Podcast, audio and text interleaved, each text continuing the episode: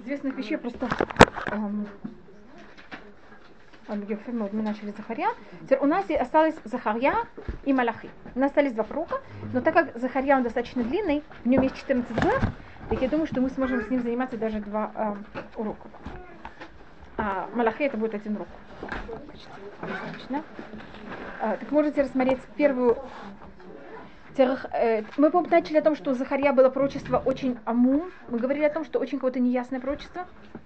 Что у него, кто ему дает пророчество, это не Э, всегда, скажем, я, по-моему, сравнила Захарья с Ирмияу.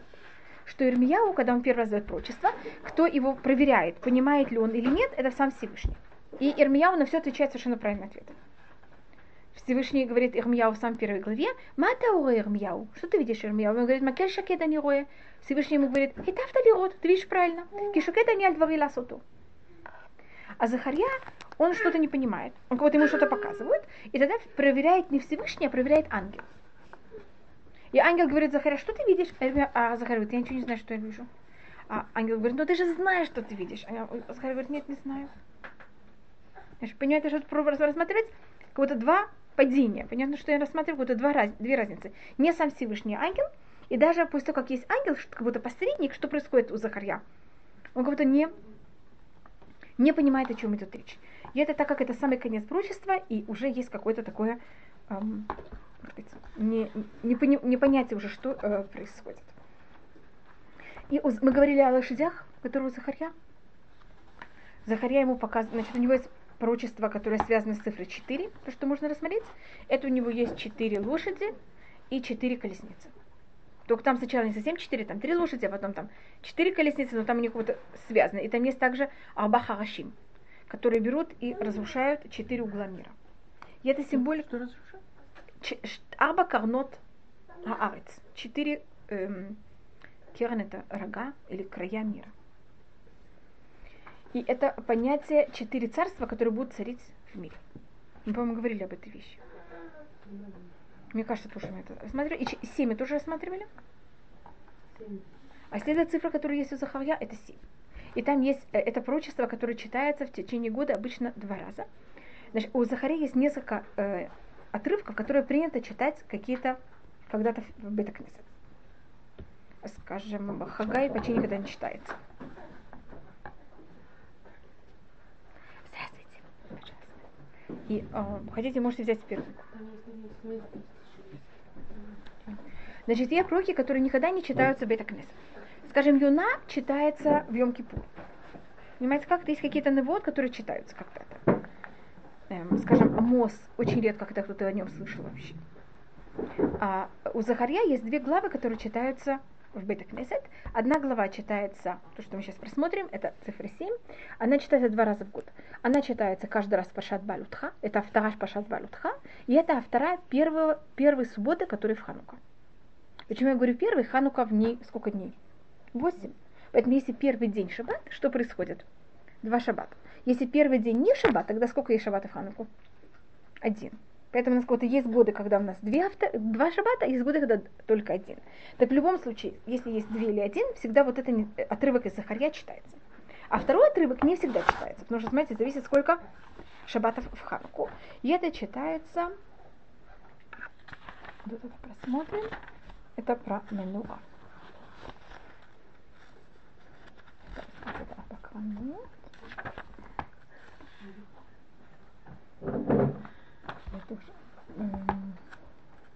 мы рассмотрели также про эм, Инейза Уд Муцальми Эш. Я рассказывала про Ахав бен Кулья и Циткео бен Масия, как их тогда раз идем по порядку. А Мегиль Афа я это не рассматриваю.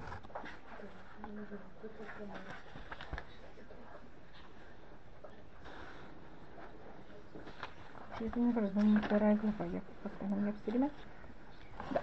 Руни Симхи Акара. Это эм, вторая глава, 14 посук. А так мы это уже смотрели почти все. Извините. Просмотрите в девятой строке этой главы. Тут есть камень, а на этом камне есть семь глаз. Видите камень с семи глазами? Это немножко страшно также. Вторая глава, девятый посыл. Это 482 страница. И потом есть пророчество про Манура, и у Манура, а как вы знаете, у Манура сколько у нее есть также? У нее тоже семь. Там, там э, как это, э, то, что видит э, Захарья, это есть Манура, который есть, как, ну, знаете, как Манура с семью. Значит, понятно, почему тут говорю о числе, число семь. Тут есть камень с семью, глазами, то есть Манура, у которой тоже какое-то всю семь. Семь это цифра, с которой Всевышний сотворил не только физический мир, но духовный мир внутри физического мира. Вот это вот понятие шаббата. И с обоих сторон менуа есть э, зайтим. Но там рассматривается не кого-то дерево зайтим, а там называется э, как, как есть э, э, щиболет, как это, э, колос, как будто много-много зайтим вместе. Знаете, как колосик, как будто бы зайтим с обоих сторон.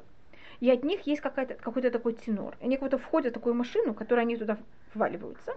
Их там берут и что делают? Превращают в масло.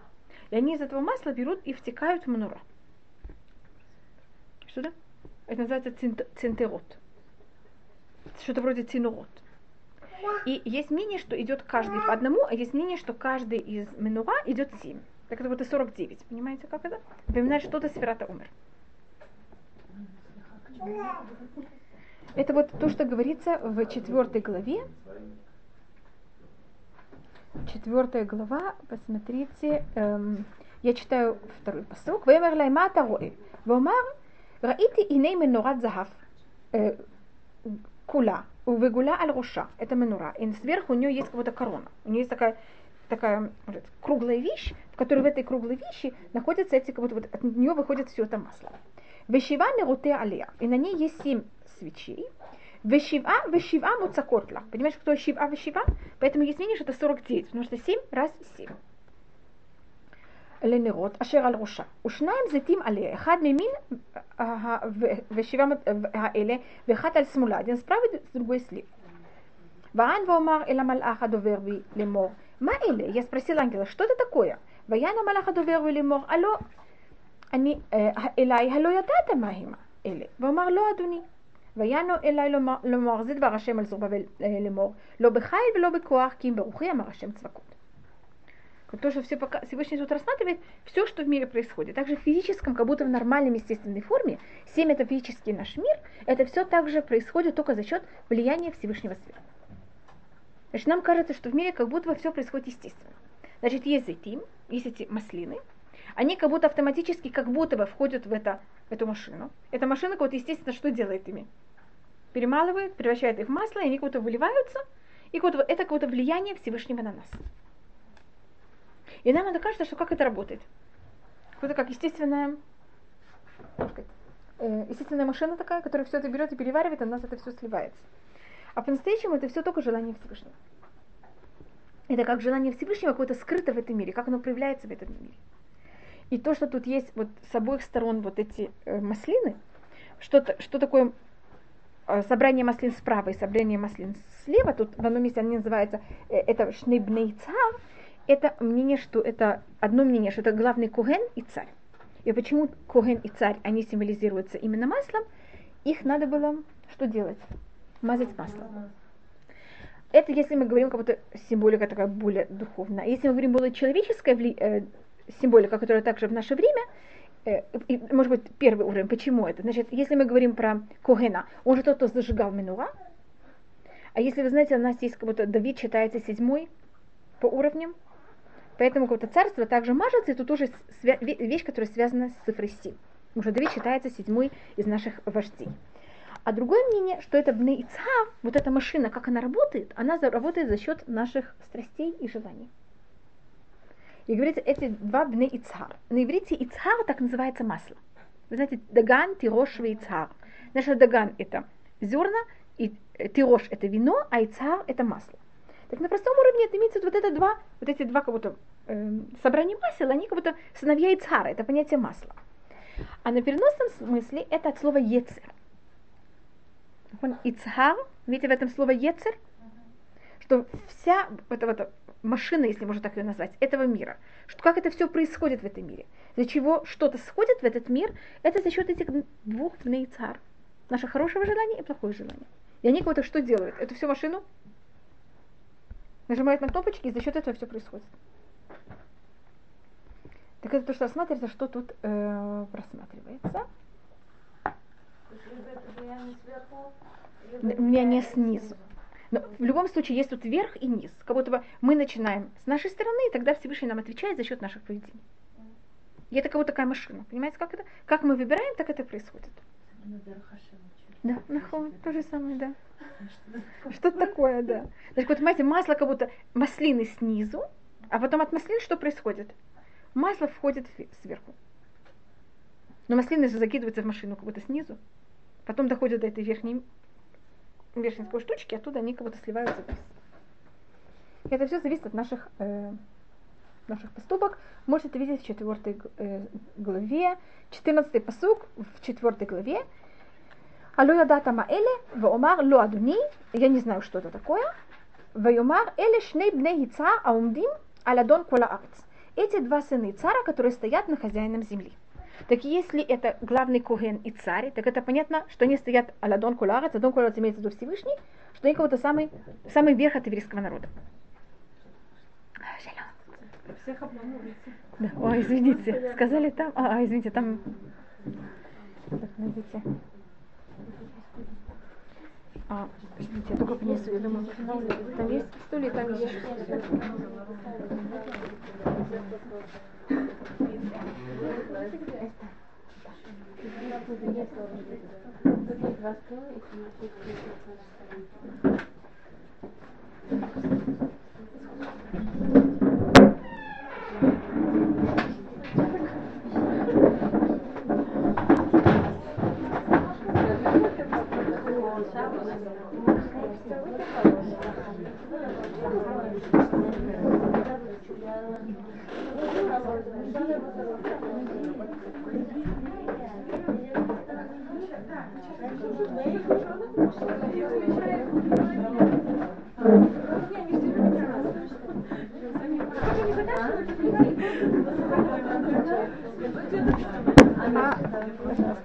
А по мнению, что это наши, э, пожалуйста, по мнению, что это наши страсти, так эти штейбнейнар, эти два страсти, зло и добро, которые стоят аля дон арец, которые находятся над Всевышним. Вот и Всевышний их сотворил, и за счет них все происходит в этом мире. Это понятно немножко так вот на одной, вот немножко. И что такое семь, может быть, э, можно это рассмотреть. Любая физическая вещь, которая у нас есть в мире. Вот видите эту вещь, у нее есть сколько сторон? У нее есть шесть сторон. Вверх, низ и четыре стороны. И это всегда на символика физического мира. А потом есть понятие, что суть этой вещи. Скажем, это салфеточки. Это соль. А что такое суть? Это цифра 7. Значит, всюду в Танахе, когда вы встречаете цифру 7, это имеется не только оболочка, это также суть. Понятно, как это, что это такое? Просто объяснять, что это. И может быть только немножко как это связано с нами. Если, может быть, вы когда-то, если вы молились Беркот Шма, заметьте, что э, в праздники, в шабаты, псуки до земля очень растягиваются. В будни у нас вот одни псуки до земля, в шаббат и в праздники что происходит? Растягиваются. А Беркот Шма, Беркот Шма, вы знаете, какая у них тема? Природа. Вы заметили, что Беркот Шма это природа? Первая браха, первая из Беркот Шма. Знаете, что это утренняя? что это говорит о природе. И мы заканчиваем Баруха Ташем Юцера Мурут. Благословим Всевышний, что сотворил светило. И это какое-то понятие всех, всех светил, земля и все, что вокруг нее. Вот это вся природа, вся это вместе. И она все дни года, она как будто одна. Даже в празднике она будет такая же. А в шаббат она совсем другая. Вы заметили, что в шаббат растягивается? Может быть, кто-то заметил такую вещь? Кто-то когда-то говорил Беркот Шма? Вторая Беркат Шма не растягивается. Она всегда, все 365 дней в году, точно такая же. Потому что ее тема это Тура, и Тура ничего и никак не меняется. А так как если мы говорим о природе, так у нас есть как будто оболочка природы. Это то, что мы говорим все шесть дней недели, даже в праздники. А есть суть природы. И вот эта суть добавляется только в какой день? В шаббат. И поэтому... טובים מאורות שברא אלוקינו, הכל ידוך והכל ישבחוך והכל יאמרו קדוש כהשם. Заметили такую вещь? А в будни и в праздники ничего не меняется. Она все время, потому что также в праздники это э, природа как будто та же самая. Это только вещь, которая связана с шаббатом. я просто объясняю, что такое, как, что дал шаббат миру, он добавил какую-то суть. И это не понятие праздников, это именно понятие шаббата. Я об этом говорю, потому что мы тут говорим о, о цифре 7. Просто хочу ее показать еще в каком-то месте. Следующая вещь, которая в Захарья, тут есть какая-то очень странная навуа, в которую я не вхожу. Это там кто-то там летит с конфей Хасида, и мы об этом не...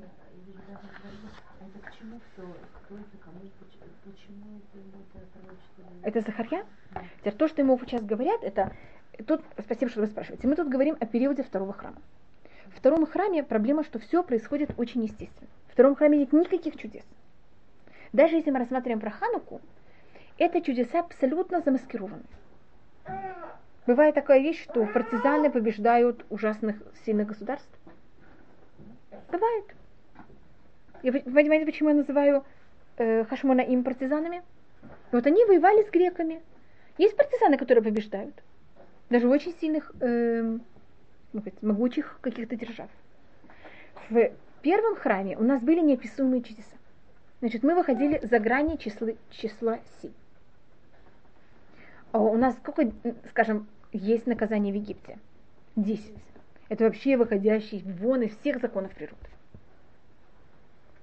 Скажем, все чудеса, которые были там в храме, перечисляются. Вы знаете, сколько чудес было в храме? Десять. Это когда вообще какую-то неописуемую полноценность все невооруженным глазом сразу видят, что это чудо. А когда у нас число семь, никто не видит никакого чуда. Если шесть, это вообще природа. А семь это там немножко как-то. Теперь в Хануку вы знаете, сколько времени горело масло? Восемь. Понимаете, что это? Это уже немножко за пределом. Ну да, Но... там же как бы были пять старичков, которые, то есть там же не было партизанов прям. Да. Ну, ну, ну, как будто со стороны, как это кажется. Я просто говорю, вот со стороны. Что вот люди рассматривают? Вот пришли партизаны и победили. Извините, что я так это называю. Я это просто пробую, понимаете, что взять? Извините, взять ну, рассказ Хануку и ее превратить, извините, что я делаю такую ужасную вещь, превратить ее как будто в какую-то такую э, историю, какую-то всемирную историю. И есть мнение, что в Хануку чудо по-настоящему было 7 дней, а не 8. Вы знаете, почему это? Потому что один день масла все равно должно было гореть. Так чудо было сколько по-настоящему? Семь дней. Есть целый вопрос у Бет Юсефа, почему мы празднуем 8. И одно мнение, что первый день или первый день празднуют, что вообще масло было найдено, или первый день мы празднуем за счет победы, что мы победили греков. И почему я это все рассказываю, что я хочу все снова засунуть в какое число? Семь. Значит, второй храм, его символика это абсолютно все где-то в гранях природы. Это Всевышний ему показал. Не, не, да, ему сказали, если это написано в Таке, значит, должен это сказать. Он должен сказать Зрубавель. Зрубавель в его периоде, он что-то вроде царя еврейского народа. Только царь-наместник, он кого-то не самостоятельный царь, он под властью персов. И он сказать Зрубавелю, это все как будто, все, что происходит в мире, это все от Всевышнего, и это будет все на, каких, на каком уровне? очень естественно. Понимаете, как это? Не какие-то там ждите никаких чудес. Но чтобы знали, что и, и чем-то то, что происходит в наше время, это более глубокая вещь. Увидеть в природе рук, руку Всевышнего, это намного более сложно, чем увидеть руку Всевышнего в чуде. Поэтому это чем-то намного более глубоко. Второй храм? Это второй храм. Первый храм, это все чудеса. Вы знаете, как евреи захватили, как мы пришли в Израиль во время... Да. А что вы хотите сказать, что второй храм был все-таки, ну, он же был на более низком духовном так, уровне? Это вы можете рассмотреть собой. И можно это рассмотреть как на более низком духовном уровне. С другой стороны, когда это на более низком духовном уровне, в нем видеть руку Всевышнего, это намного более тяжелая работа. И этим это какое-то все поднимает на другой... Кто-то это сделал? Как видите, он разрушился. И он не смог подняться выше. Вот у него был этот потенциал подняться выше. Если мы кого-то это взяли, увидели, да. И вы знаете, может быть, что во время, когда придет Машиах, Ханука и Пурим, по преданию, станут самыми главными праздниками. Что мы увидим руку Всевышнего не в чудесах, а как будто бы в естественном ходе природы, законах природы. И видите, что Ханука и Пурим, они остались будни. Понимаете, что вот обычно праздник выходит за грани будни, а Ханука и Пурим остались будни. Там был целый спор, оставить их будни или нет, но мы их оставили. И это считается какая-то более великая вещь, видеть в буднях руку Всевышнего. Так это то, что Захарья... Песах Шини это второй, это всегда символика второго, как называется? Шанс. Второго шанса. Это Хазара Бичура. А, так вот это понятие второго храма. Это как, что все будет совершенно естественно. И третий храм, его начало тоже будет мере, тоже достаточно естественно. Это потом, потом это только перейдет на что-то совершенно другое. Вот есть два варианта, но один вариант это тоже очень такой естественный. Так это э, то, что у нас рассматривается. А второй вариант, что он спустится с неба. Да, есть какое-то Какой два возможности. Нам лучше, конечно, что спустился с ним. Мы, мы, я не знаю, как вы, я очень ленивая. Да, бедюк, нам лучше, чтобы все было без наших усилий.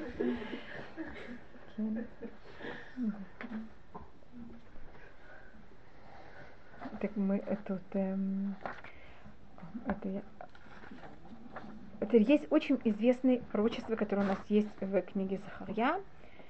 Эм, может быть, я рассмотрю еще одно пророчество. Это тоже вот о, о естественном состоянии, которое происходит в это время. Эм, это седьмая глава.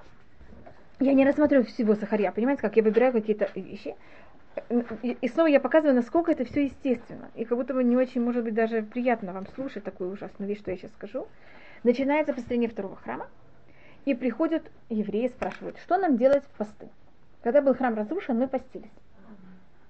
А сейчас храм построен, не построен, непонятно что. И вообще, какой статус второго храма? Он считается храм, тогда мы не постимся в посты, которые в честь разрушения, в честь, это может быть некрасивое слово, в память разрушения храма. А если второй храм не считается храмом относительно первого, тогда надо поститься. Понимаете, какой ужасный вопрос? Что было в периоде второго храма? Постились в Тишабе Ав, в Юдзаим Батамуз, в тому, тогда не постились не 17-го, они постились 9-го Тамуза. Потому что первый храм, стена была пробита в 9-м. Они постились и э, Цом и Асараба Тевит. И они спрашивают, может, я прочитаю, как они тут называются. Вейвишнас Арбаледах Ява Шамелих. Это когда начинается восстановление, может, только рассмотрю, как это. Э, Значит, храм, мы говорили о 18 лет, который храм не строится. И в четвертом году храм начал, четвертый с- год царства Дарьявыша, второй храм начали строить заново. Так его начали строить, прекратили. В момент, когда его прекратили, все начали снова поститься. Сейчас его начинают э, совершать, заканчивать. И тогда евреи приходят и спрашивают, что нам делать? Двара Шемель Захарья, Барба Леходыш Ачи, это было в Ходыш Кислев.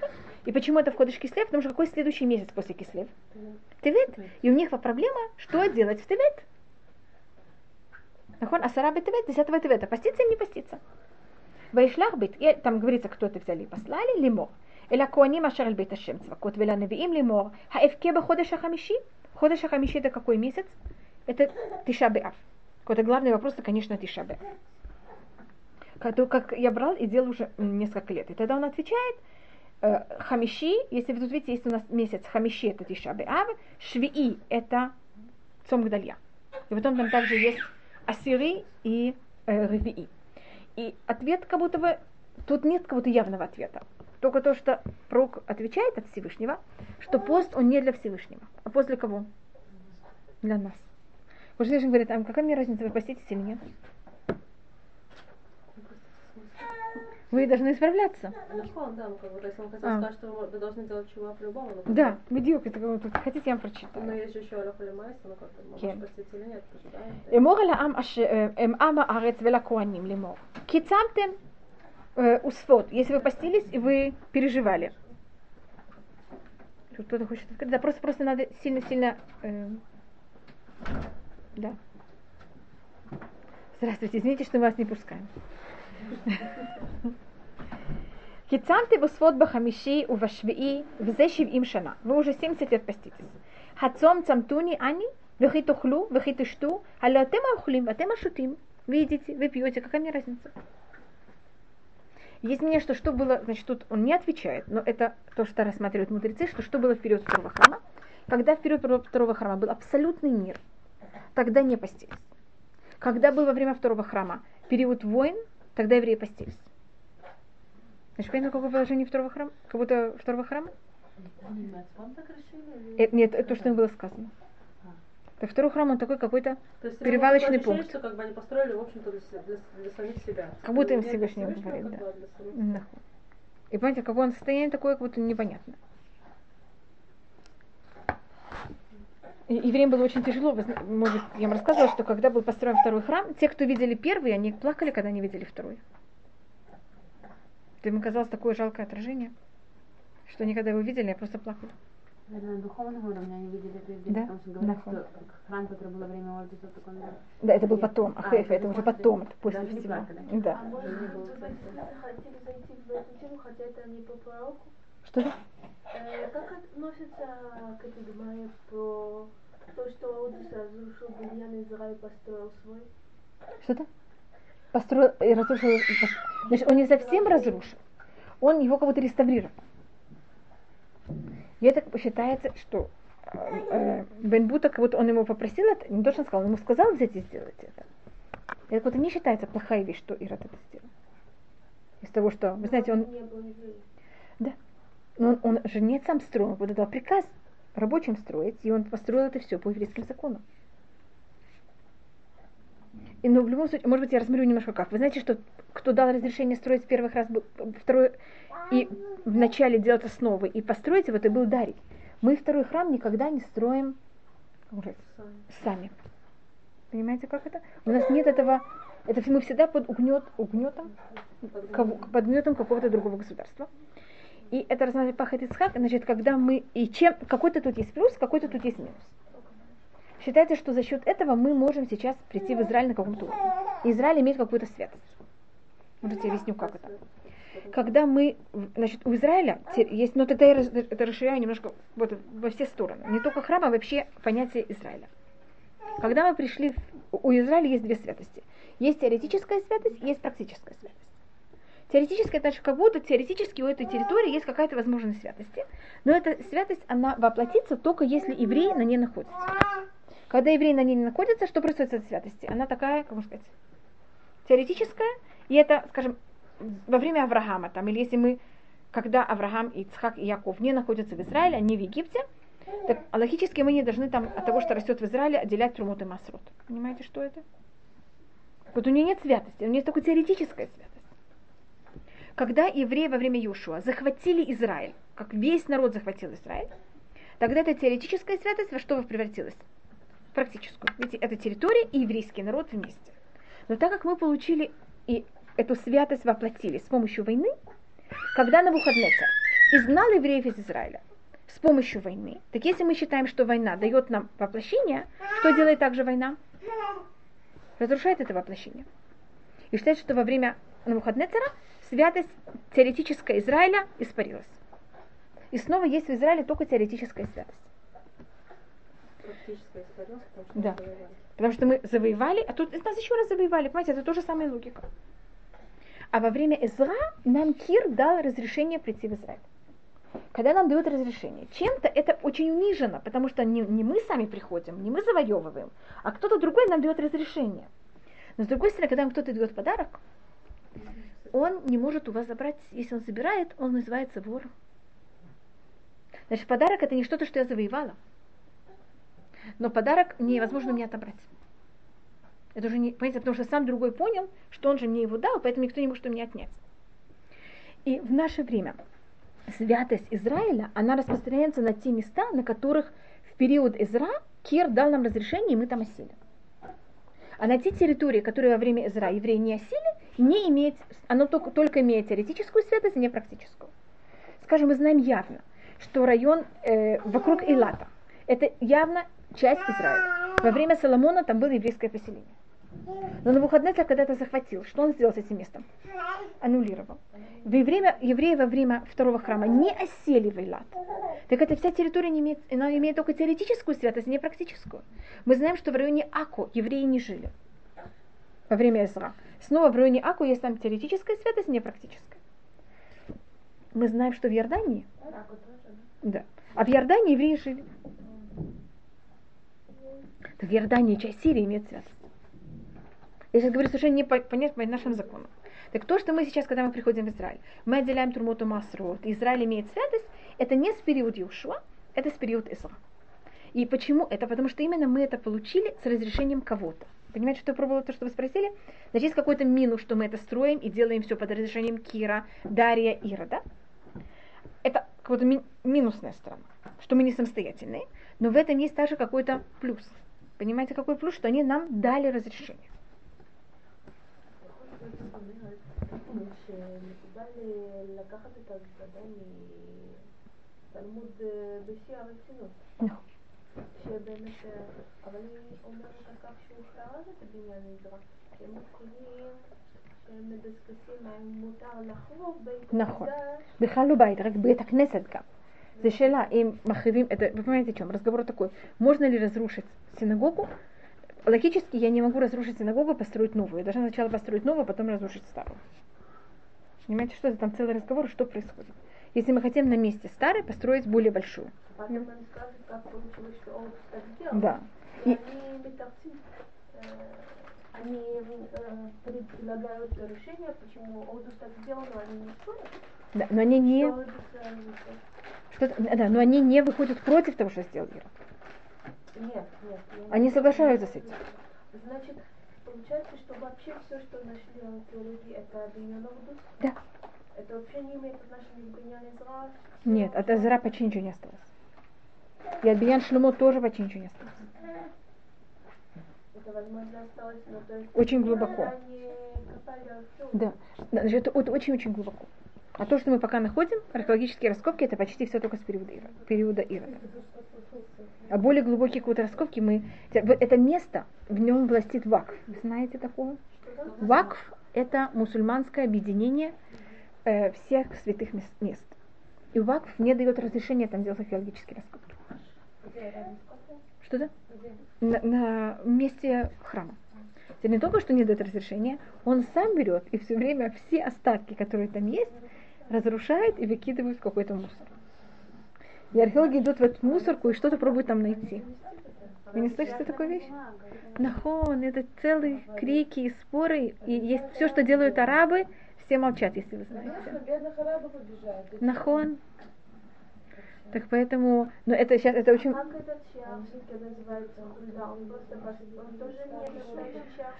Или он может быть на остатках, в том же месте примерно, где был шар хульда. Где были шары хульда, были врата хульды.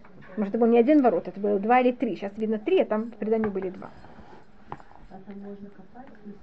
Нам нет, мы нам не можем. Они нас не спрашивают. Вы понимаете, как это? И они это делают против всех законов, всемирных всех законов. Но это арабы. Ну, в смысле, это может быть где-то хорошо, а то бы мы там что-нибудь раскопали. Чего нам треба? Да, нет, но это нам, за счет этого нам, как будто Всевышний, Всевышний отдал это им, и не нам, это для того, чтобы мы туда не, вот, не ходили куда не надо, это конечно. Но то, что они копают, я думаю, что они потом будут все-таки на это, э, они выковают, что Всевышний им за это заплатит. Потому что они же это делают именно специально, чтобы стереть все остатки от того, что мы там им были когда-то.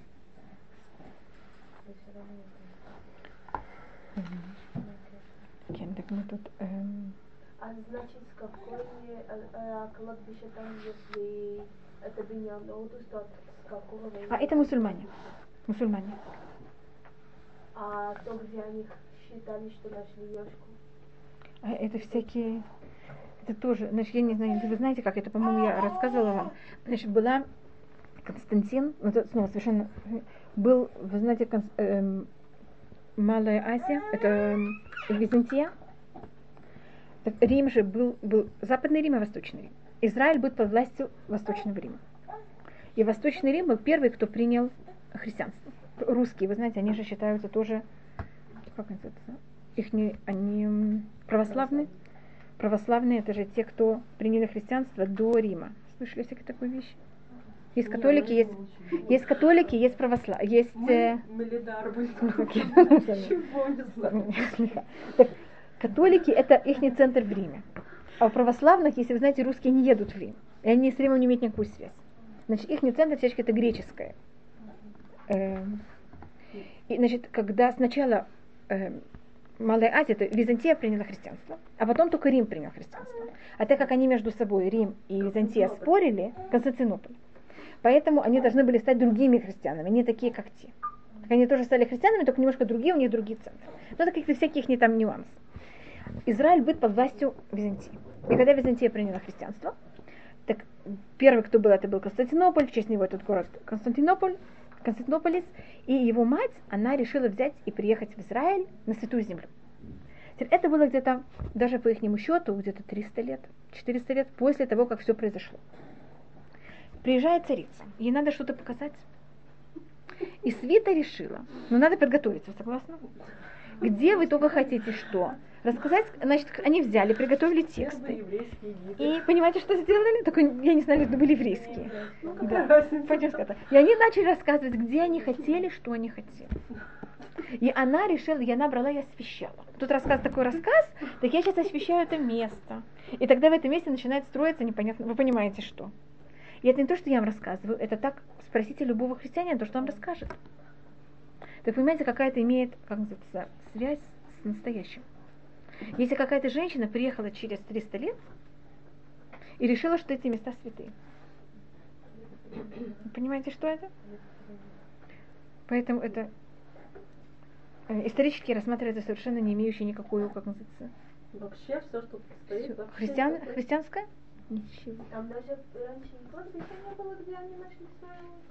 Там, потому что в Иерусалиме, значит, во время второго храма не может быть внутри Иерусалима кладбище. Вы знаете, что внутри Иерусалима не хоронили. А Они настолько... Гробы всякие, нет? Это, вы понимаете, через 300 лет вы могли похоронить кого вы хотите. Гробов. Где вы хотите, да. Такой, знаете, анекдот, что вот типа скелет там Василия Ивановича Чапая, а этого маленький скелетик, когда ему было 70 Лет, да. Это вот когда он уже взрослый. Примерно что-то такое. Также был с черепом Македонского. Да. Так понятно, почему. нас- Вы знаете, что во время второго храма евреи, часть того, что римляне, потому что даже когда люди умирали, вы помните рассказ про Йоханан бен Закай, когда Рим находится в осаде. Так его труп вынесли, потому что невозможно его хранить внутри Иерусалима. Он как будто он сделал вид, что он умер от того, что его вынесли. А Раби Йоханан бен Закай, он уже 36 лет, или не знаю, там, 30 сколько-то лет после, после по их рассказам, после того, как его уже, понимаете, все с ним закончили. Так я просто доказываю, насколько в Иерусалиме никого не хоронили, даже когда осада римлян. Так как вы могли похоронить внутри Иерусалима? Потому что если вы приезжаете в какое-то место 300 лет после, не знаете никакие еврейские законы, вы можете что рассказать, что, что хотите. Да. Поэтому это настолько не, понимаете, не связано ни с какой еврейской реальности в Израиле. Много там рассказов. Это только просто вы спросили про гроб, поэтому я отвечаю о гро- а, про гроб. Но там есть еще даже в Евангелиях всякие такие рассказы, которые, когда мы это переводим на состояние евреев в Израиле, они абсолютно ну, это, оторваны от еврейской нормальной реальности. Это просто нелогично, что такая вещь могла происходить в Израиле, вокруг Иерусалима и храма. Что-то? Что вы говорите? Это очень любопытно. А, да, это просто... Ну, смотри, Это а, там, ну, это всякие, для этого надо рассказать какие-то вещи из Евангелия, как будто зачем этим, понимаете, как это? Ну, да. Ну это, ну это просто, это, например, то, что я сейчас говорю, это не вещь, которую только говорят евреи, это говорят все историки. Это просто историческая явно нелепость. Значит, вы, вы- вы- видите, когда вы минимально знаете законы еврейского, значит, вы знаете сейчас в Иерусалиме, кто-то захочет, чтобы его похоронили в, в- как внутри старого города. Кто-то согласится, есть такая возможность в Иерусалиме? Нет. Притом, это сейчас мы говорим сейчас, а когда это были законы святости, которые евреи очень строго соблюдали. Это просто было не, не ну, понимаете, как будто вы говорите о какой-то совершенно невозможной идее. Что да? В кремлевской стене. Но это нормально. Понимаете, наоборот, там это очень почестно. А в Израиле это какая-то самая такая невозможная вещь. И вы знаете, что в Израиле никого мертвого не оставляют ночевать. Сейчас это немножко менее строго. А в те периоды человек умирал, он сразу хоронился. И всегда все эм, кладбища, вы заметите, харазетим, за стеной. Поэтому внутри города не было такого понятия у евреев. И там другие также вещи, которых он э, на основе не вхожу. Понятно, как значит, если вы знаете еврейскую немножко реальность, вы видите, что это невозможно. Но мы ни с кем не спорим, понимаете как? Мы знаем, что это не так. Зачем, зачем доказывать, что стол это стол? Это просто смешно. И э, то, что у нас эм, еще есть в Захарья, извините, я только пере- перешла немножко, это э, вы знаете, что Машех должен прийти на ослике? Вы знаете откуда? Да, или на облачке. Но если он придет на ослике, вы знаете, где это написано? Сахарья. Посмотрите в девятой главе. А Нет, не говорится, а это не говорится. Это предание. Мы сейчас мы говорим на каком только что он придет. Посмотрите, 9, 9 глава, 9 посук. Гили меот бат Цион, радуйся очень до Циона. Хари бат Иерушалаем, как будто ликуй дочь Иерусалима. Хиней малькех яву, вот твой царь придет, цадик венуша, праведник и спасающий, и он будет ехать верхом на. Вы знаете что? Э, У нас у осликов есть разные названия. Ослик, сам осел называется хамор. Его жена не хочет, чтобы никто не знал, что ее муж осел. И поэтому она это скрывает. Вы знаете, что есть животные, у которых жена и муж называются очень похожи. Пар и пара. Знаете, жена не стесняется мужа, а муж не стесняется, что у нее такая жена. Но в Торе жена ослика называется Атон. Видите, насколько она скрывает, ничем не похожа на кого? На своего мужа, чтобы никто ей кого-то не напоминал. А дети тоже не очень хотят, чтобы знали, кто их не родители. Поэтому, знаете, как называются маленькие ослята? Ая, аярин. Видите, как будто какое-то совершенно что-то другое. Просто если вас интересует немножко как будто что-то, какая-то символика это, э, хамор это понятно, что-то осел это от слова хомер, это материальность. А тон, может быть, я вам рассказывала такое, что на иврите, если вы берете слово и добавляете ева и нун, это уменьшение. Так это какое-то уменьшение женского рода. Знаешь, что такое ад? Этон.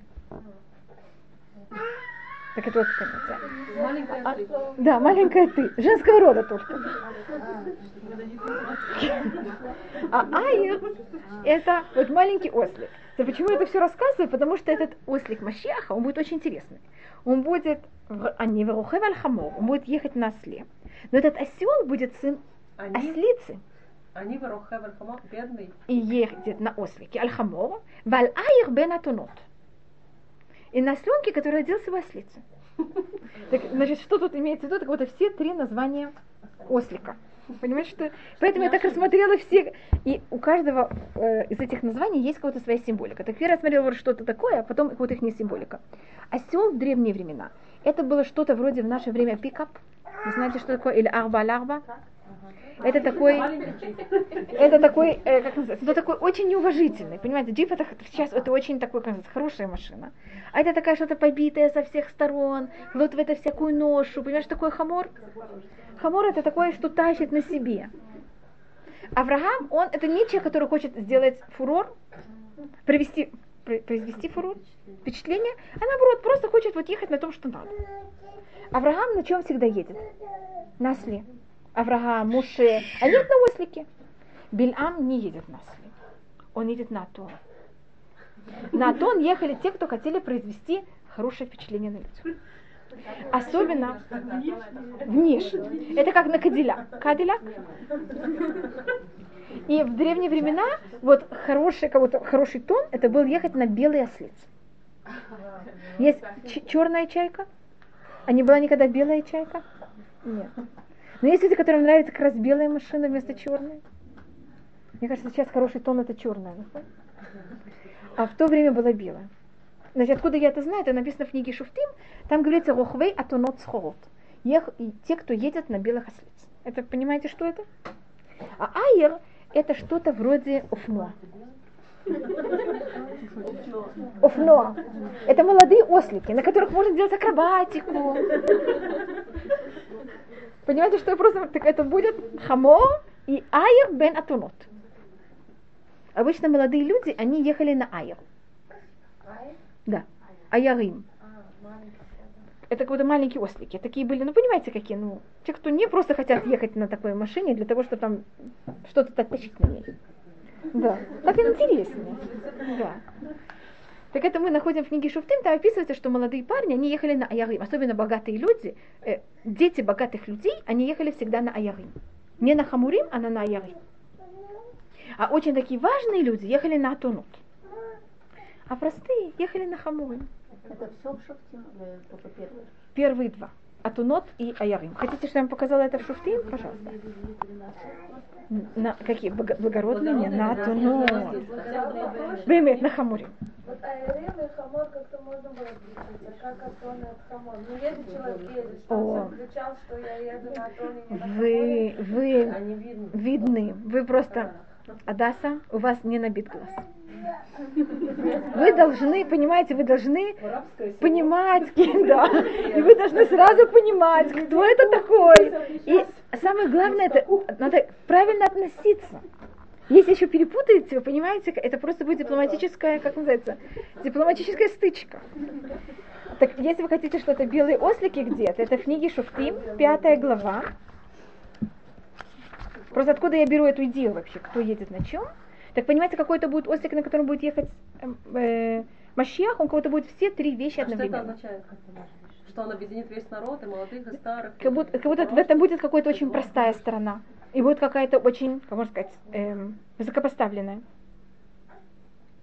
Это как о нем? О нем. Не будет, это будет- очень, очень простой, с другой Да, очень важный. бедюк, да. Это будет все вместе одновременно. Поэтому его ослик называется רוכב על חמור ועל עיר בן אתונות. А то, если, конечно, есть в этом более глубокие вещи, на каком-то на простом уровне, а то понятно, что любой хамор, он עיר בן אתונות когда-то был. Понимаете, что-то такого нового.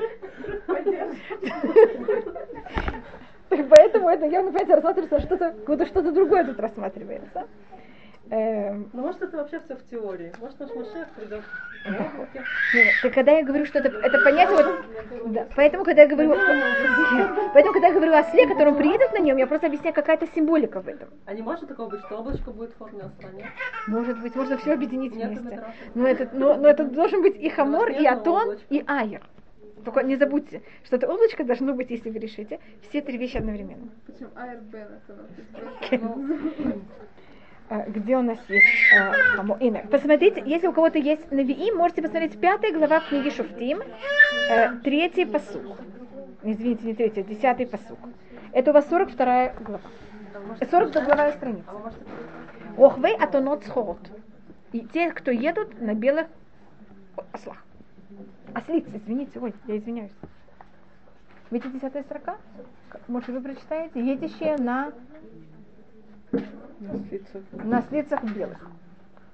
И это какое-то понятие, понимаете, таких очень уважительных людей. А если вы хотите вот этих молодых людей, цхот, цахор, это значит цахор, чистый. Рохвей атонот цхот. Рохвей альмедин, это как будто рассматривается судья, как будто самые высокопоставленные люди в еврейском народе. А вы лошади вообще были не Евреи вообще не любили лошадей. Лошади, вы знаете, что царь не имел права иметь лошадей? Слишком много лошадей. Слишком много. Скажем, у Авраама, Ицхака и Якова не было никогда лошадей. В Торе это вообще не упоминается никогда. Первый раз у нас есть лошадь только когда мы встречаем Египет. До Египта нет лошадей вообще. У евреев не было лошадей. Мы куда-то не любим лошадей вообще. Вообще не люблю. Вообще не любим. Они символика чья? Араб. А они, они символика араб, и они символика войны. В древнее время что такое конница? Они- Что да? Они без лошадей. Без лошадей. Но в Египте были лошади. Вот не евреи вышли с лошадями, но в Египте есть лошади. Египет считается эм, место, откуда эти лошади приходят во весь мир. Они были, э, как называется, те, кто поставляли лошадей во весь мир. Это вот то, что называется сейчас арабская скакуны, это египетские скакуны. Как будто их корень это Египет. А какой мамад верблюд? А верблюд, у- верблюд у нас были. У Авраама были верблюдики. Может, верблюд это было что-то, когда вы ехаете в пустыню, когда вы должны ехать на очень длинный период, куда в какое-то место, тогда брали верблюд. Это что-то такое, когда вы едете, как что-то вроде самолета. Это древний, понимаете, почему он называется э, верблюд древний самолет? Ну, не может быть не очень скоростной, но вот примерно. Я просто пробую, понимаете, как-то сравнить с тем, что происходит в наше время. И на верблюд вы берете, нагромождаете, понимаете, что это? На хамор кладет немножко, а на хамор кладется, понимаете, что это? Уже очень много вещей. И где мы можем э, вот этих осликов видеть? Смотрите. Это будет у нас в книге Шофтим. Это будет где-то 13 глава, я думаю. Нет, это еще до 13. Да.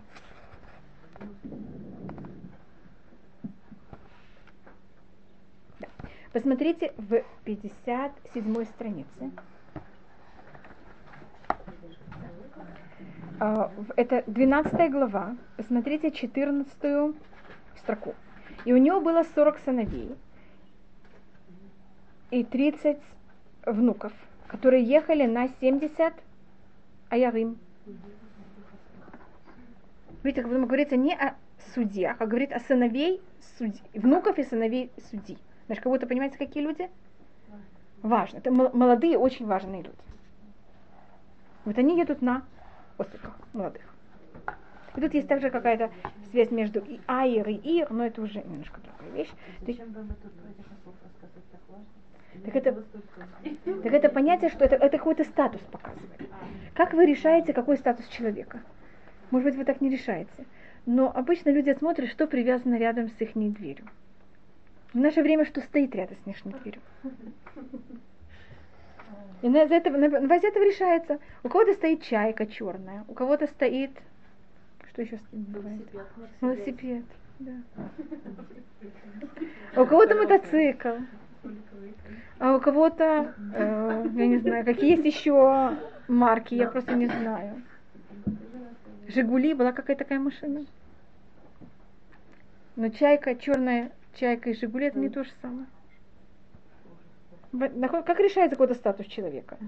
Обычно на базе того, что стоит рядом с дверью. И поэтому это какое-то то, что пишется. Что? Да, так это а просто я рассматриваю то, это говорится, значит, то, что рассматривается, что Машех придет верхом на осле, понятно, откуда эта цитата рассматривается.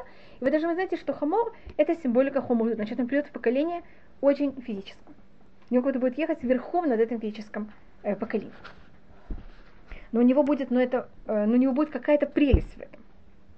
Конечно, что я называю прелесть, какая-то молодость какая-то и также прелесть какая-то. Скажем, Авраам и Муше, они осле, бу- не больше ни на, на чем.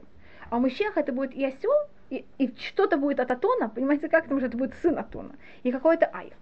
И вот это все вместе взято. Может быть. Да. Я просто говорю, что... что это- Да, да, да. Я просто показываю, что тут... Кто э, говорит, что он придет на облаке? Не Захария. Это не Захарья. Это говорится в Данииле.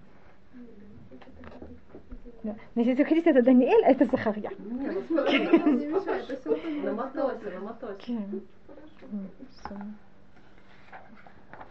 Теперь вы слышали о том, что Иерусалим может дойти до Дамаска? Ну, Это какое-то такое пророчество, что Иерусалим будет как Израиль, а весь Израиль как весь мир. Да. А Иерусалим дойдет до Дамаска. Как раз сейчас только не рассказывает Асаду, э, вернее, как называется? Башар Асад, я не думаю, что он сейчас будет рад. У нас с ним сейчас очень тяжелые отношения. Вы знаете, что что-то там произошло. И. Эм, это откуда это берется? Это начало 9 главы. Посмотрите, как начинается начало 9 главы. Масад варашем беэрец хадрах. Я тут не объясняю, что такое хадрах. Э, Есть мнение, что хадрах это имеется в виду Машиах. Ведамесек менухато. И Дамаск его, э, как называется. Успокоение. Его место, где он как вот ос- остан- остановился, а Иерус осел. А Иерусалим называется Зот Менухати. Это место, где Всевышний говорит, тут я отдыхаю. Поэтому говорится Вадамесек Менухато. И отсюда, э, значит, то, то, что мы даже рассматривали, что Иерусалим идет до Дамаска, это всегда вот от этой цитаты. Просто если, эм, ну хотите, где у нас что рассматривается. Да. Но тогда только вы должны знать, какая проблема. Если вы покупаете квартиру в Иерусалиме, Иерусалим не поделен на колено. Поэтому есть такая некоторая проблема, что если у вас есть свободная койка, и кто-то пришел из Урейра Галим и стучит там в дверь, вы должны ему дать эту койку. Зато смотрите, строится такое великое множество гостиниц. Да, стоит. Я хорошо Да. Нахон, у вас будет сервис. В старом городе сейчас строится очень, ну, рядом с домом, где мы Да. да. очень большое количество гостиниц. Нахон. Ну, это же прямо... Нахон, конечно, это специально. Нахон, амен, да. Для вас специально, чтобы все было готово для, Да. для Колю Лери Галим, конечно. И будет дешевле, думаю. Да. Нет, это же будет форфрee, типа. Рогалим. А Вы слышали, может быть, тут говорится о том, как Всевышний нас возьмет и возвратит назад в Израиль. И, может быть, вы слышали о том, что когда мы переходили море, переходила в море также Песаль Миха и Дол Миха. Слышали кто-то? Но Миха проходил не сам, но он еще приходил своей бумажечкой и уже замыслил, как можно, может быть, сделать какой-нибудь идол в будущем. Слышали такую вещь? Что-то, так я, может быть, это покажу. камней, да? Да, это Муше, который вытащил из камней. Может быть, я вам покажу, где это есть намек, намек в этом суре. Э, Когда мы переходили море, говорится два раза, и э, вода была для них стена. Вамаем лем хума миминам умисмулам.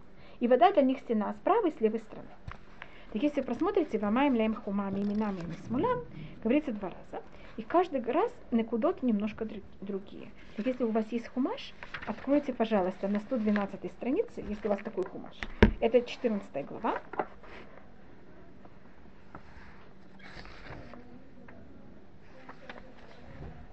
Да, это первый раз у вас говорится в 22 строке.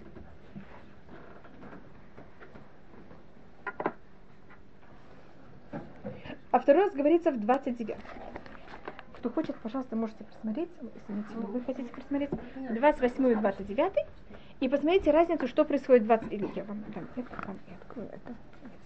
Разницу между 29 строкой, 14 глава, это в Шмот. Шмот, 14 глава. Один раз это 22 вторая строка, а другой раз это 29. И оба посука говорят то же самое. И евреи прошли в море, и вода была для них стена с правой и с левой стороны. Но видите, говорится та же самая фраза два раза, это явно не, вот такой, не может быть то же самое два раза зря. Вы нашли разницу можно между этим? Второй посыл какой? 20, 22 и первый 20, раз 22, а второй раз 22. Пожалуйста, если можете найти какой-то Воду второй раз хотели не? Да, хума пишется по-другому. Вы можете сказать мне, как пишется, вот посмотрите. Вот тут у нас говорится вамаем лахем 22. Вамаем лахем хума. Видите? С правой и с левой стороны. А второй раз говорится вамаем лахем, а тут нахон, второй раз нет ва. Кола Вы просто гений. Да, вам Просто- нравится, когда что-то там плохое. Посмотрите, вамаем лахем Ивне Исраэль, это вот да? Нет, наоборот. Когда есть вав, это хронов детей. כן, הלכו ביבשה בתוך הים, והמים להם חומה מימינם ומסולם. Видите, точно, только видите, что тут нет вава? Теперь, когда нет вава, вы это можете прочитать как слово хайма, гнев. А когда вав Хайма? Эфроном пишется с С вавом это лучше. Без вава это вот отнимается что-то, что-то не хватает. Что, значит, евреи проходят через море. И вода для них стена с обоих сторон. Так сначала во- вода взяла, сделала, превратилась в стену, значит, за- застыла, евреи проходят. А Миха идет и думает, а как я когда-нибудь сделаю идола? И у него есть уже бумажечка, с которой можно сделать идола. Что тогда говорит вода? Я его хочу что сделать? Залить. Вамаем ляем хома, без это такого слова. Хайма – гнев. Вода хотела здесь растопиться и его залить. И Всевышний какой-то вот такое двойное чудо. Евреи так себя ужасно ведут, когда, прох- когда происходит чудо, они проходят в море, они в море думают о таких ужасных. Только Михаил. Да, ну должно быть это как-то... Я сейчас не хочу сказать о ком-то, но Миха явно. И считаю, что это какое-то неописуемое чудо, которое Всевышний сделал евреям, что евреи пользуются чудом Всевышним. И в этот момент, понимаете, как грешат так ужасно. И это у нас есть намек на это в 9 тоже главе, э, извините, 10 главе эм, Захарья. Посмотрите 11 посок. Вавар баям цара. И говорит, что такое вавар баям цара? И в море прошла неприятность. Это имеется в виду Песаль Миха, который Всевышний дает ему разрешение пройти в море. Его не топит. Асхария, Что это Кто это? Захарья? Ну, почему А. А, потому что Всевышний милосердный. Да, пхеаховщит. Но ведь он же этим влияет на других и прочее. А то нет выбора. Значит, точно то, что вы сказали. Асхария это, это то, что начинается там что-то красный конь, это вот это? Да-да-да. А вы про это уже поговорили. Мы говорили уже о лошадях. Да. Ам, и сейчас мы просмотрим еще одну, э, э, вещь, это, это разрушение храма, но хотя мы не хотим говорить о разрушении храма. Он, трех, еще посмотрю, что это. О, да, еще одна вещь, которую я не рассмотрела с вами, это о том, что Всевышний берет и нам говорит, э, что он взял и сделал два, эм, две палки. Это говорится в 11 главе. А, тут говорится, по-моему, в 11 главе должно быть в самом начале, в шестой строке, по-моему. Да, это, извините, это говорится в седьмой строке. Всевышний говорит, я взял и сделал две, два, две палки. Одну палку я назвал Ноам, а другую палку я назвал Хувлим. Одну палку я назвал приятный, а другую я назвал... Э, что такое лахболь? Это делать эм, синяки. синяки. Вот одной бьют, а другая приятная. На русском это называется... А у нас называется оба кнут. Только один приятный кнут, а другой неприятный кнут. Да, потому что, смотрите, когда мы даем этот пряник, это не пряник, это кнут. Только это кнут в форме пряника. Ты такой хороший, как ты можешь так себя вести? Скажите, этот пряник, он для нас пряник или кнут? Смотрите, как это? И это называется шнеймаклот, говорит Всевышний. Я взял две палки. Одну палку я назвал но, другую палку я назвал хуфлим. И часто э, цитируется то, что говорится в Мишлей, Хосех шифто сонебно. Тот, кто берет и не, не бьет своего сына, он как будто ненавидит своего сына. Так э, рассматривает на это а, в Вольбе, что, что значит он палка, это не всегда как, что имеется в виду, бить. Это не, не обязательно бить кнутом, можно бить также пряником. Только проблема, что когда мы не пользуемся ничем, когда мы как будто полностью как будто бы не замечаем ребенка. Но также э, пряник называется, ноам тоже называется макель. Понимаете, что тут рассматриваю? И надо понять, что для ребенка вот то, что мы его хвалим, так к нему хорошо относимся, это не такое простое, не такое простое отношение. Мой папа Зихной Ефраха, он очень боялся, в Израиле очень любит хвалить. Вы знаете? Очень. И папа это очень боялся. Он всегда говорил, что каждая вещь, когда она переходит грани, она уже, как можно сказать, неправильная. Потому что когда очень сильно хвалят. Это, я, я говорю, даже это правда. Я же там не говорю, когда это неправда, ребенок вообще в это не верит. И вообще просто как бы даже не замечает, что ему это сказали. А проблема другая, это что когда ребенка очень сильно хвалят, он может быть две вещи. И он, одна вещь, это он может стать очень неуверен в себе. Значит, на каждую вещь, что он делает, реагирует. А, а что сейчас? Как я себя вел? Я должен сейчас от среды получить что? Ответ, кто я такой. И добавочно, если меня ужасно хвалят, у меня есть ужасная неуверенность, потому что мне сказали, что я такой хороший. А, а я по-настоящему не совсем такой. Что же они думают, как же, а, если я сделаю такой поступок, я же вообще ничего не могу делать. Что мне скажут? Я сейчас возьму перед всеми, осрамлюсь, это называется? Опозорюсь.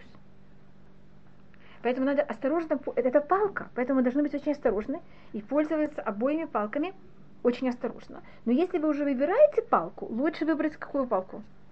Нуам, чем хувли. נכון. זה יכול להביא לגאווה, זה יכול להביא לחוסר ביטחון, конечно, נכון.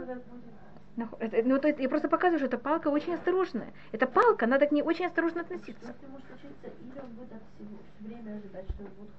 Да, он будет все время ждать от среды реакцию, а то он постоянно не уверен. Или он будет что-то бояться делать. Мне сказали, что я умею очень хорошо, что вы хотите, рисовать. А сейчас я рисую, а может быть это не так хорошо получится. Что же все скажут? Мне же говорили, что я самый хороший художник в мире. А то, что меня сейчас получилось, это просто каляки. Я вообще не могу понимать, как это, я не могу никому показать. И такой, понимаете, что, во что превращает человека?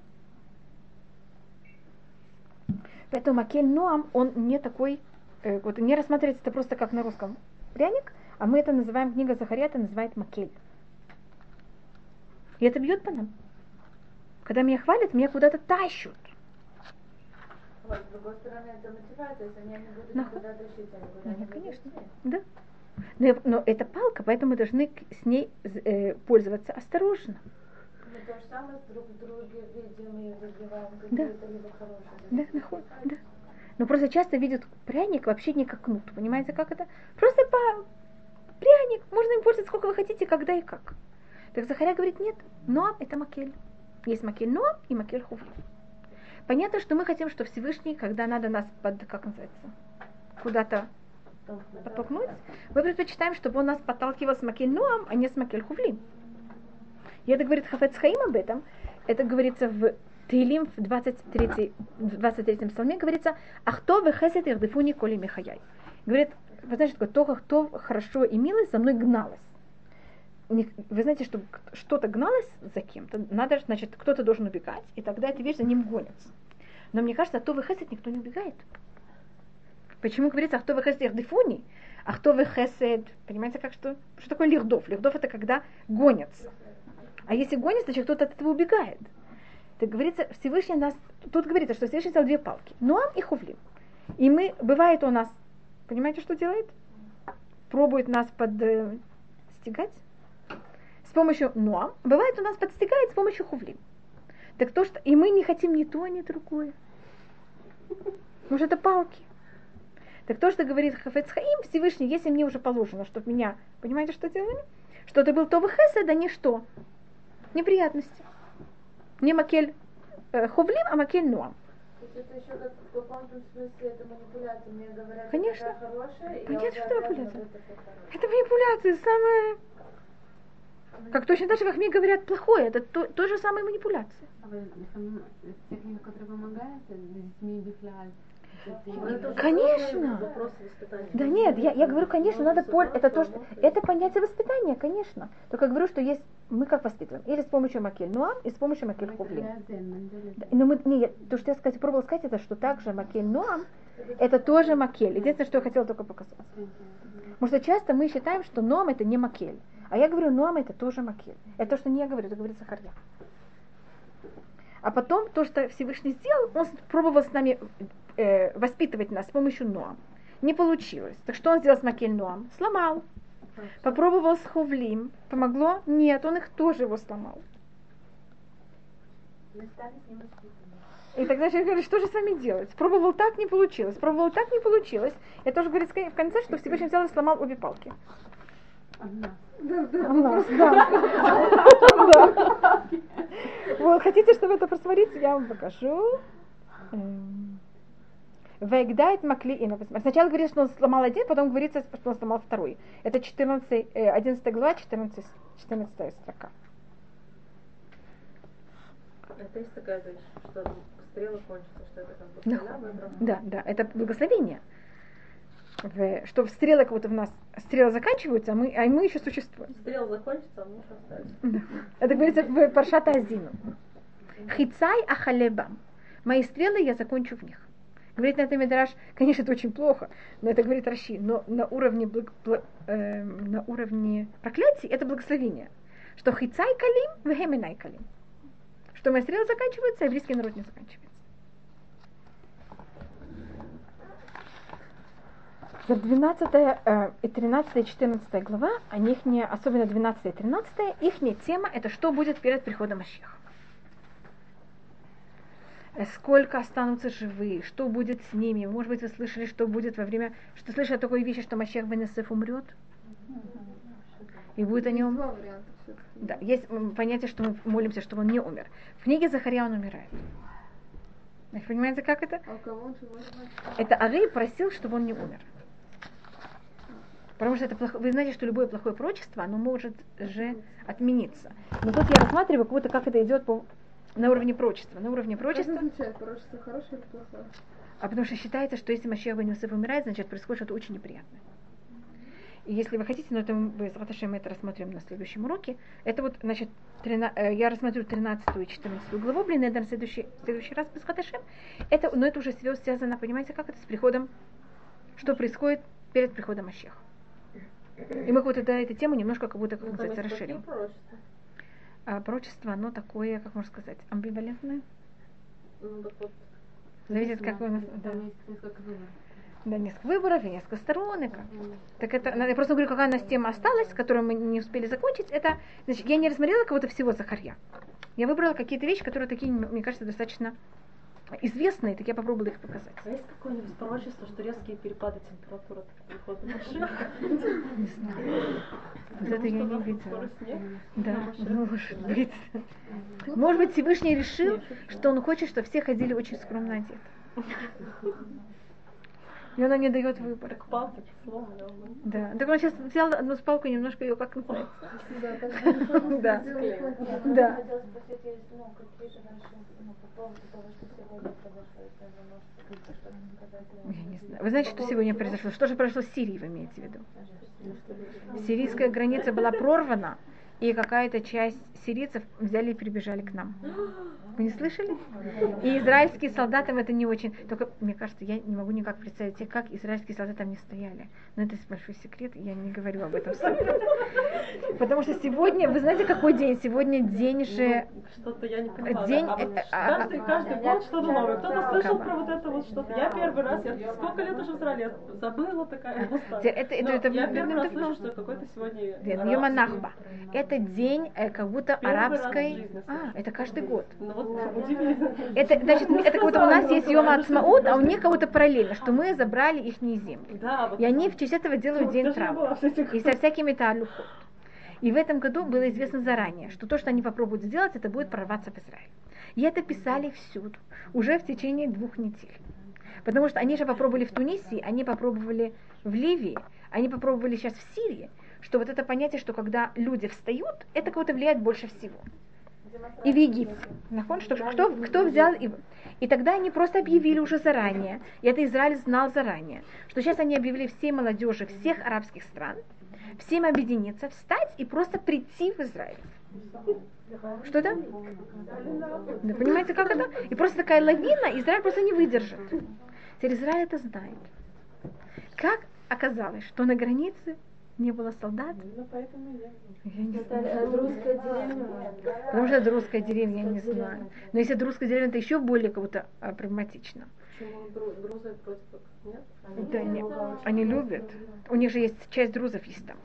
И они взяли и прорвались, и вошли вот в эту ру- друзскую деревню. Маджид Шамс. Маджид Шамс в переводе это Мигдаль Хашемиш. И они там скрылись. И израильтяне, и потом пришли туда солдаты. И их там вылавливали. И весь этот район они как это закрыли. Мне кажется, по-моему, 10 из них убиты. Из сирийцев? и сирийцев. 120 раненых. Конечно, их всех смогли туда взять и запиха- запихать назад. Ну не всех, мы не знаем. Может быть, где-то кто-то э, где-то прячется под э, столом, мы не знаем. Израиль, из- израильские солдаты их всюду ищут. Это то, что произошло сегодня. Говорят, но в основном говорят о том, что Ливан и Сирия объединились. То есть, ну, перечисляют в основном вот эти два государства. Мы, я, я ничего не знаю. Я только знаю, что у нас говорится, что все неприятности придут с севера. Это то, что мы знаем. Это говорится. И мы больше всего боимся Персии пока. Иран. Это у нас хотите, но это будет завтра, это будет следующая неделя. Я вам просто покажу, где это, не следующая неделя, а следующий месяц, где это написано. Если мы доживем без Раташем, и все будет нормально, и все не окажется еще релевантно, а еще останется на уровне пророчества, то я вам тогда это покажу. А может быть, без Раташем на следующий месяц это уже будет, как называется. Вы скажете, ой, это же неинтересно. Да, но может быть это сбудется в какой-то очень хорошей форме. Да, Вы скажете, да, все же мы это знаем, о чем. Кен, Об этом уже все было объявлено, а что вы вообще мне рассказываете? Вы говорите, с одной стороны, север, это, ну, это Э, Ливан и а с другой Сирия. говорите, Персия. Иран. Так Персия может, я, я не знаю, вы знаете, есть такое понятие, как Хизбалля, слышали о них? А вы знаете, кто им дает денежки и все? Иран. Иран. Так видите, так вот Иран приходит нам с севера. Может, я не знаю, я, я ничего не знаю, только говорю как возможности. Да, это мы знаем, в, в, в- в Захарья о Иерусалиме говорится, что пол Иерусалима будет безопасен, а пол будет нет. Теперь в какой половине, я не знаю. Туда не ходи. Эль- Ну вот это, где арабская, как они, как они называются? Эль-Кудс. Эль-Кудс, Да, вот не ходи. Значит, мы знаем только, что пол Иерусалима выйдет в Да, изгнание, да. а пол останется. А А какая половина, мне не рассказали. Я не знаю. Может, это посередине? Я извиняюсь, да.